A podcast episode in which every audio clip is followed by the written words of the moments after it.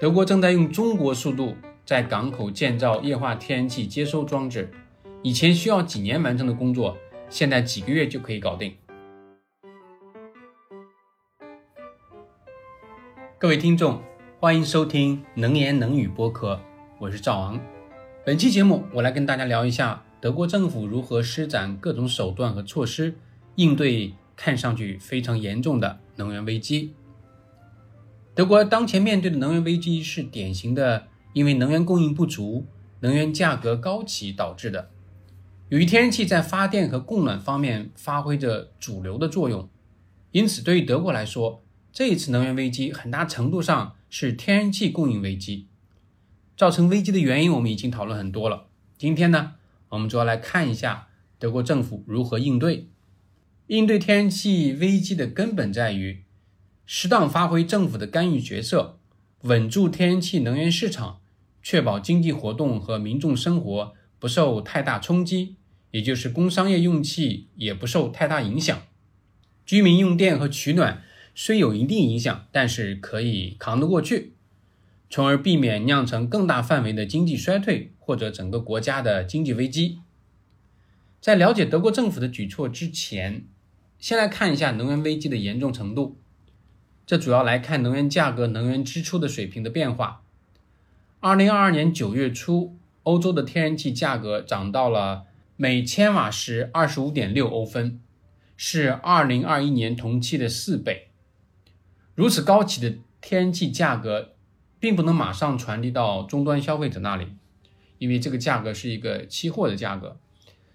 但是呢，这是一个迟早的事情。有估计。二零二二年，德国家庭的能源账单支出呢，要超过前一年的百分之六十。那这个估计还主要估计的是啊供暖啊或者用电方面的，还没有把交通相关的这个能源支出呢啊计算在内。天然气危机影响的不仅是终端民用消费者和使用天然气进行生产的这种制造业公司，而且对在产业链当中。嗯，扮演供应天然气的这个角色的企业呢，打击也不小。不少能源公司，特别是天然气供应企业，面临巨大的运营困难。相对于便宜的俄罗斯天然气，这些供应天然气的企业呢，必须从别的地区进口那些相对贵的天然气，无论是从中东还是从北海的一些啊气源，他们呢。在短时间内也不可以全然将成本转嫁到消费者身上，因为这些重要的能源价格呢，还有很强的政府的监管啊在其中，因此呢，就出现了运营严重亏损的能源供应企业。这也正是德国政府总出资大概是八十五亿美元将天然气公司 Uniper 收购的一个背景。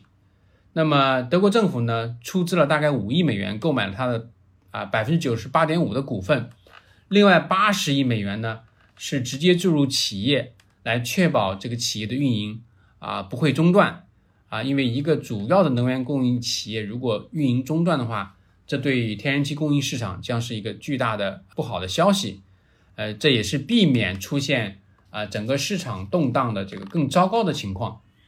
那么德国政府呢还在。这个今年的冬季之前推出了提高天然气用气价格的一个政策，就是从今年的十月到明年的四月这样一个啊取暖季，将天然气价格再提高每千瓦时二点四欧分。那这样的提高呢，会给一个典型的四口之家呢，一年增加四百八十欧元的能源支出。目前德国家庭在电力和供热方面，就是取暖方面的平均年支出呢？已经超过了三千五百欧元，加上这个新增的这个税负或者是这个新增的这个份额，那么每年的和建筑相关的用电啊，或者是取暖相关能源支出已经是四千欧元了。如果再把出行相关的，无论是短途和长途的交通出行相关的这个支出加进去，这个数字是相当的大。稍后我会简单说一下德国如何帮助民众。减少交通出行带来的开支。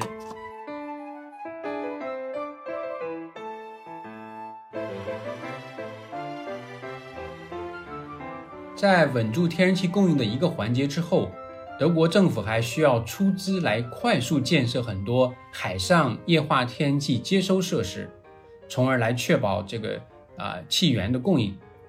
在最近与一位在环境和能源领域工作了数十年的德国人，他的工作单位是德国海德堡的环境政策研究中心，呃，交流当下德国面临的这个天然气供应危机时呢，他对我表达了稍微谨慎的乐观。他说呢，德国正在用中国速度在港口建造液化天然气接收装置，以前需要几年完成的工作，现在几个月就可以搞定。啊，这听起来好像是有一些出人意料哈。显然呢，这些离岸浮动式液化天然气储存和再气化设施呢，是德国应对天然气供应危机的重要举措。另外，德国通过与欧盟其他成员国的协调行动，已经在今年夏天实现了自愿减少天然气消费百分之十五的目标。而且，德国目前的天然气战略储备量。已经超过储备能力的百分之九十，可以支持德国两个多月的天然气消费需求。其实，德国还采取各种需求管理措施来促进大家减少天然气消费。比如呢，要求街道的广告灯箱在晚上十点之后熄灭，从而减少电力消费。因为很多的电力生产都是跟天然气有关的。对于多数公共建筑，他们停止。啊，对走廊和大厅的这种供热，呃，只对办公环境啊，人长时间待的久的这个空间呢进行供热。当然，商场除外了，商场因为大厅啊或者走廊还是有很多人的流动。对于办公室来讲，要求冬天的室内温度最高是十九摄氏度，啊，这还是一个相对比较低的哈。这就要求大家可能在冬天的时候在室内要多穿啊一两层衣服。那么德国今年在夏天。从五到七月份，五六七三个月的天然气消费比过去五年的同期平均水平分别下降了百分之十七、百分之八和百分之十五。由此可见，哈，在需求管理方面，在短时间内，德国做出了很大的改变。刚才我说还要讲一下关于交通方面的啊政策，那我们现在来看一下，德国今年夏天推出了一种。啊，让人一开始难以相信的一个一个政策啊，那就是持有一张交通月票，可以在除了快速火车之外的其他的这种火车，在全国范围内可以出行，而这个月票呢，仅售九欧元。这一举措从怀疑声中推出，在赞美声中收场，因为这个举措只是针对夏天，持续只有几个月。那这样的月票卖出了多少呢？五千两百万张。这一期间带来的这种啊影响也是显而易见的。根据德国政府公布的数据，哈，这项政策带来了道路交通流量减少了百分之十七，啊，拥堵显然是比之前少多了，显然的改善了这个城市的空气质量。直接减少石油消费之外呢，还间接的减少了天然气的消费。在气候应对方面呢，减少了一共一百八十万吨的碳排放。那对于如此大受欢迎的政策呢，德国政府决定继续提供补贴，将这个政策呢延长半年，就是之前是执行夏天几个月，现在是新的执行期是半年。那票价呢，呃，因为执行期的延长呢，也有所调整，就不再是啊九欧元的一致性的月票通票，而是啊变成不同的档次，根据你出行的距离远近哈。那最低票价是月票是二十九欧元，最高呢六十九欧元。不管怎么样，这样的价格也是远远低于它的这个运行成本的啊，所以政府在掏出大量的资金用于补贴啊，因为能源成本上升给大家出行带来的这种压力，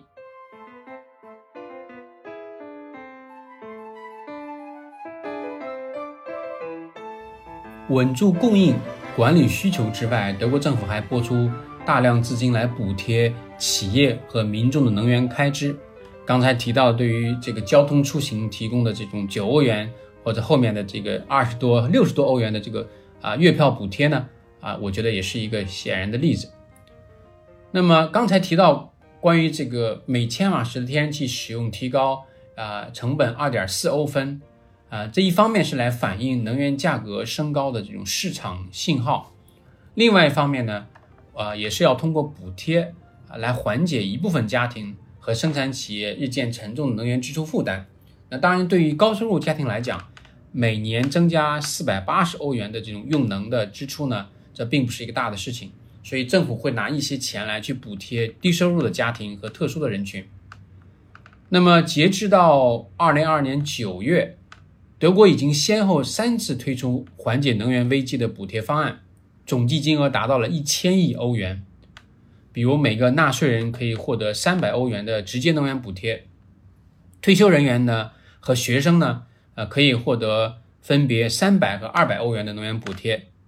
对于家庭当中有未成年人或者未成年人数较多的这些啊年轻的家庭哈，或者是低收入家庭，还有更多的倾斜政策来进行补贴。我们刚才一开始的时候也提到了啊，德国购买了一家天然气供应企业的这种股份，哈，可以说是将这家企业实现了国有化。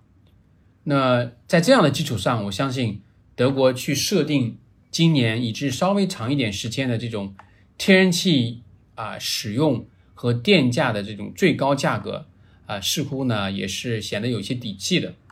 当然，未来来讲，当能源啊，成本可能逐渐降低，或者是企业运行的情况啊变得更好的时候呢，我相信德国可能还有一个啊选项，或者是还有一些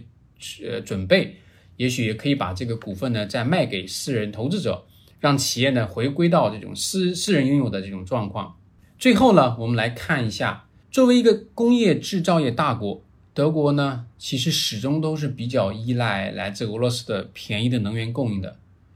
那在这个俄乌战争之前呢，俄罗斯的这个天然气呢供应呢占到这个德国天然气消费的可能要百分之五十以上。那么这么高的比例，肯定也是长期以来啊这两国在能源合作方面不断深入发展的一个结果。那么这次能源危机呢，其实给德国一个警告，或者提出一个问题：如果没有了便宜的能源供应，德国制造的产品。在全球的竞争力是不是受到影响呢？当然，我们看到德国依赖俄罗斯的这个天然气或者石油的供应啊，这样的一个啊情景之外呢，也可以看到另外两点。第一点的话，德德国在最近几个月呢，也是呃使出浑身的力气哈，来减少这样的依赖。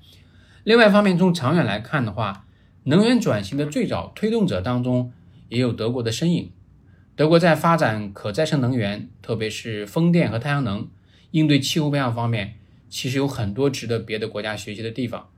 比如，德国最早推出的固定电价政策，就是很多国家后来发展和推动可再生能源发展的一个重要的政策啊手段。德国早在上个世纪末就已经开始关注能源转型，后来通过立法将固定电价政策和其他的一系列政策呢。纳入到国家的这个决策当中和政策当中，嗯，极大的推动了德国在能源多样化发展方面的进步。当然，那么早关注能源转型，也是希望未来不会出现当下的能源严重依赖进口的困境，或者出现啊突发的这种地缘政治危机和战事啊混杂在一起的这种能源危机。那么过去二十年的。缓慢的、主动的能源转型，加上俄乌战争影响下被动的、快速的能源危机应对，这可能都是德国实现真正的告别对化石能源的依赖的必由之路。无论如何，德国的能源故事依然值得我们持续观察。好的，这就是我们本期的能言能语播客节目。欢迎您留言发表您的看法，或者留下您关心的能源问题。下期节目再见。